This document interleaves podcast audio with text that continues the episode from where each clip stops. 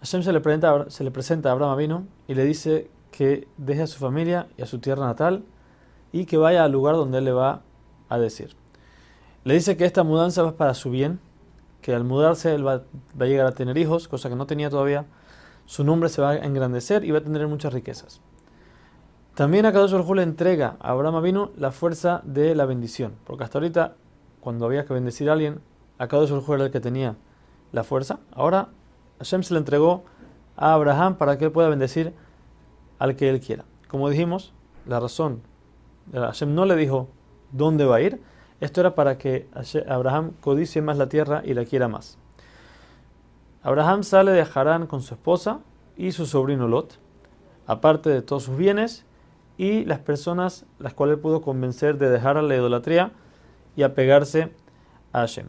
Viajan hasta Israel donde en ese momento reinaban los hijos de Kenan, uno de los nietos de, de Noah, aun y que ellos se lo habían quitado a la familia de Shem, porque la tierra de Israel era parte de la familia de Shem. Abraham, que era descendiente de Shem, al caminar en la, tierra de Israel estaba, estaba recuperándola.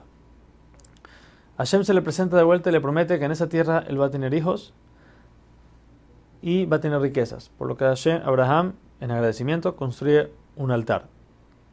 Así Abraham seguía viajando al sur hasta tratar de llegar a Jerusalén.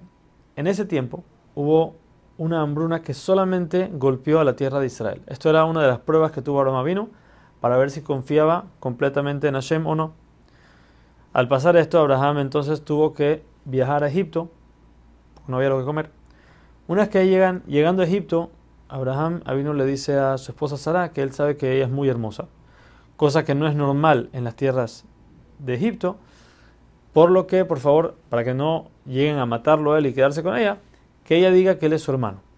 Hay otras opiniones que dicen que por el recato que había entre Abraham y Sara, él nunca lo había visto y nunca se había dado cuenta que era bella. Y en este momento, como hacía falta por la situación que estaban pasando, entonces ahí tuvo que verla y ahí se dio cuenta.